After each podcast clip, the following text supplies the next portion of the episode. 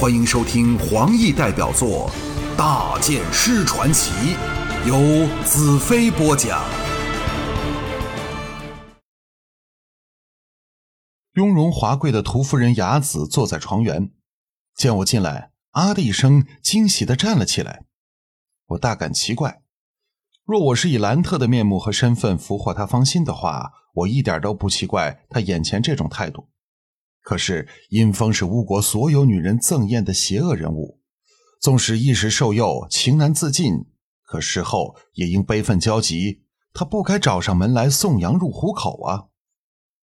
屠夫人急忙走来，直接把娇躯全无隔阂的紧挤着我，纤手缠上我的脖子，扬起脸娇羞不胜的道：“法师，你终于回来了。”我平静的道。屠夫人难道不知道我答应了屠龙，不可以再碰你吗？屠夫人眼中闪过幽怨的神色，瞪着我。我不管，你是不该答应他的。你曾公开表示要我跟着你，而雅子当时也公开同意了。我大感头痛。呃，当时夫人是受我的巫法蛊惑，怎能做准？别人不会当你那时任何的行动是出自真心的。屠夫人大有深意的甜甜一笑：“ 我的确是被你蛊惑了，但是和巫法全没有关系。”我一震道：“你你说什么？”屠夫人亲了亲我的嘴，柔声道：“不要骗我了，你是大剑师兰特。”我冷然道：“夫人，你错了。”屠夫人微笑不语。伸出手，在我脸上一阵摸索，把我的面具摘了下来。紧接着，秀目光芒大盛，露出颠倒迷醉的神色，赞叹道：“难怪那些女子会给你迷倒，你长得真好看，而且还有一双可以勾去女人魂魄的眼睛。”我感到头皮发麻，深吸一口气道：“你何时发现我是兰特的？”屠夫人得意的道：“当你的手臂缠上我的手臂时，你自己或许不会在意，但我却从未接触过那么强壮、含着爆炸性力量的肌肉。”我叹了口气：“唉，阴风不是挺强壮的吗？”“是，我曾见过阴风，他算是强壮，但是没有你身体上散发的青春气息和生命力，那绝对瞒不过我的。”我只好又叹了一口气。那你为什么不当场揭穿我呢？啊，我为什么要那么做？你来到这里当然是要对付乌帝，在这里谁不憎恨和害怕乌帝呢？只是不敢反抗罢了。我抹了一把冷汗，暗叫侥幸。我原以为自己扮阴风扮得无懈可击，没想到先是给小风后发现了玄虚。现在又给怀中这美人的直觉戏破了伪装，幸好大剑师的名声还不错，才使这两个美女甘心助我。不过也会惹来麻烦，若屠夫人以此要挟我，应该怎么办呢？我当然可以向屠龙坦白说出真相，可是他的反应仍是难以预料。在这个即将和乌帝决战的时刻，真的不宜横生枝节。我正在寻找适当拒绝他的用词时，屠夫人眼中射出深情，柔声道：“兰特公子，雅子这样助你胜了一仗，你要怎么酬谢我呢？”我摸了摸鼻子，屠龙是真心对你好的，你为什么要背叛他？哼，他只是贪恋我的美色。有一天，当我不再年轻了，他还不是弃我如履？我愕然道。可你怎知我不是这样的人？我能感觉到，昨天你当众吻我，我感觉到你丰富的感情。当时你虽然很坏的侵犯作践我，但你自己不知道吧？其实你的手很温柔的，轻重方面很有分寸。我再抹了一把冷汗，幸好我没有照足容淡如的吩咐，处处行淫。否则，定会在这些不经意的地方泄露出我和阴风的分别。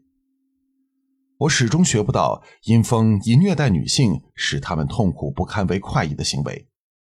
我道：“你不觉得背叛丈夫是不对的吗？”公子，你请告诉我，为什么男人可以拥有无数女人，而女人只能对一个男人忠心？我，我顿时无言以对。一个男人拥有多个女人，在这个时代就像呼吸一样自然，只觉得天经地义，从没有人去怀疑那是否公平。这或者真是一个强弱和多寡的问题。像丽清郡主那样的女强者，就可以拥有无数的宠男，而宠男也没有怀疑那是否不公平。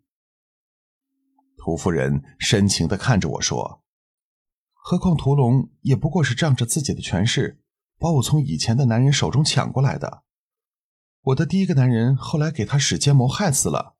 你说我是否应该盲目的对他忠心呢？我的头痛的更厉害了。我是亲口答应过屠龙不和他争夺你，假如反悔的话，会生出很多严重的问题。在眼前这个时刻，我实在没有余力去应付这种事。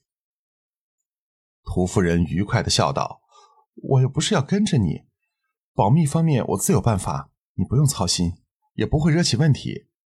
我只想和你相好一次。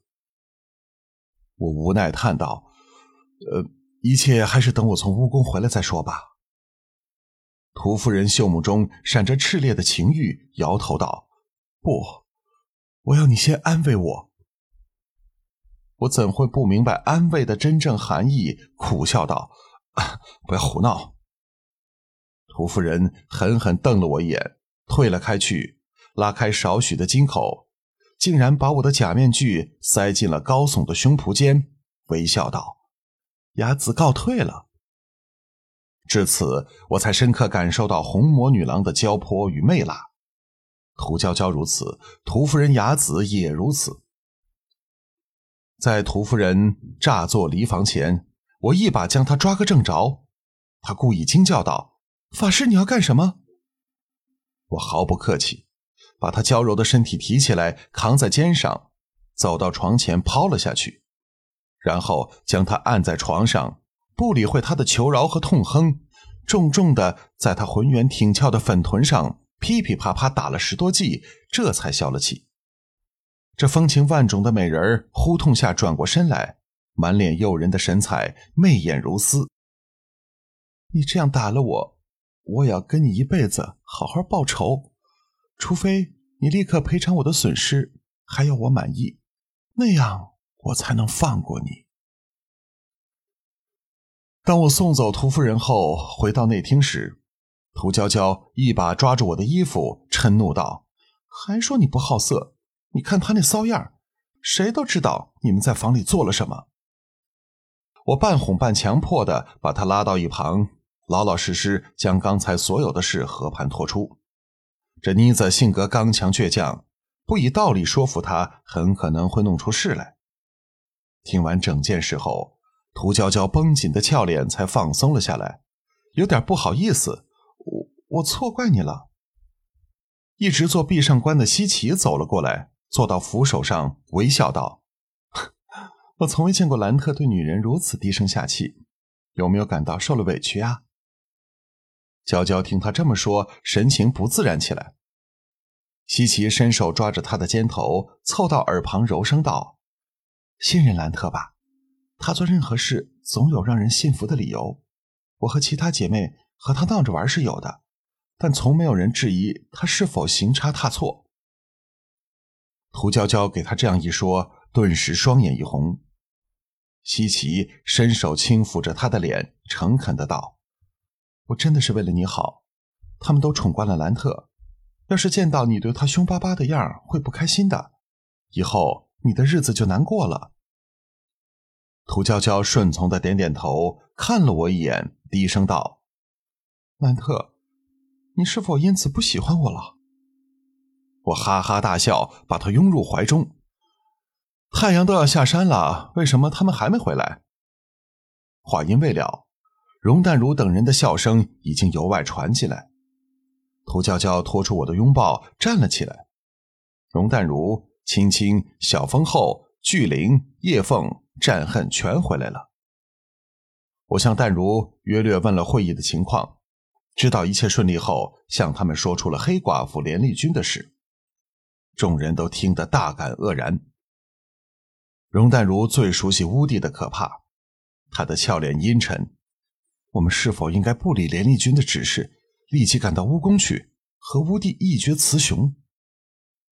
西岐道：“要是我们弄不清楚连丽君的真正动机，会对我们非常不利的。”容淡如道：“其实我心中一直感到不妥当。乌帝是非常有力量的邪物，但这次这个旅程实在是太顺利了。”他是不会不知道我们要来消灭他的，可他为什么放弃了对付我们的行动，反而让连丽君屡次按住兰特呢？巨灵道：“是不是他因为可以稳吃我们，所以才欢迎我们到蜈蚣去？”战恨打了个冷战，他一定是喜欢亲手干掉我们。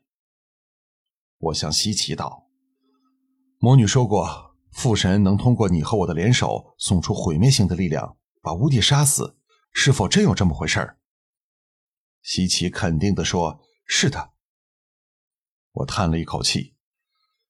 现在我们只能当乌帝是低估了我们，想不到父神会在暗地里做我们的后盾，所以他才想把我们引到乌宫，以完成他某一项目标。